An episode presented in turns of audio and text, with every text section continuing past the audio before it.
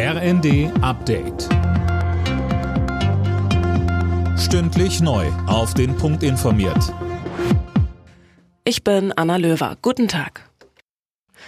Die Lage in den Hochwassergebieten in Nord- und Ostdeutschland bleibt angespannt. Das Technische Hilfswerk stellt sich bereits darauf ein, dass der Einsatz länger dauert, Sönke Röhling. Ja, THW-Präsidentin Lackner sagte, Einsatz werde mit Sicherheit über den Jahreswechsel hinaus fortgeführt.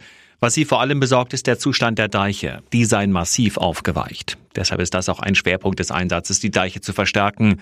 Dazu fliegen Hubschrauber von Bundespolizei und Marine mit Sand befüllte Big Packs an die betroffenen Stellen. Für die nächsten Tage sind weitere Regenfälle angekündigt. Die könnten die Pegel in den Hochwasserregionen erneut ansteigen lassen. Der gesellschaftliche Zusammenhalt in Deutschland bröckelt. Das kritisiert die Vorsitzende des Sozialverbandes Deutschland Engelmeier. Wie sie den Funke-Zeitungen sagte, haben viele Menschen große Zukunftsängste und existenzielle Probleme, und zwar bis tief in die Mitte der Gesellschaft hinein.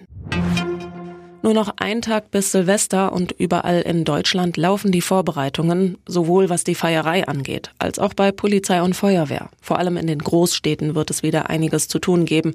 In Berlin ist nach den Gewaltexzessen letztes Jahr mehr Polizei im Einsatz. 4000 Kräfte sind es.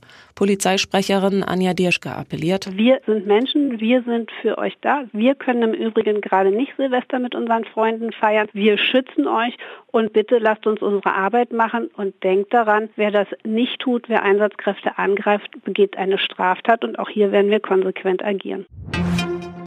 Tennisspielerin Angie Kerber hat ihr Comeback-Match nach der Babypause verloren. Beim United Cup in Australien unterlag sie der Italienerin Paolini glatt in zwei Sätzen.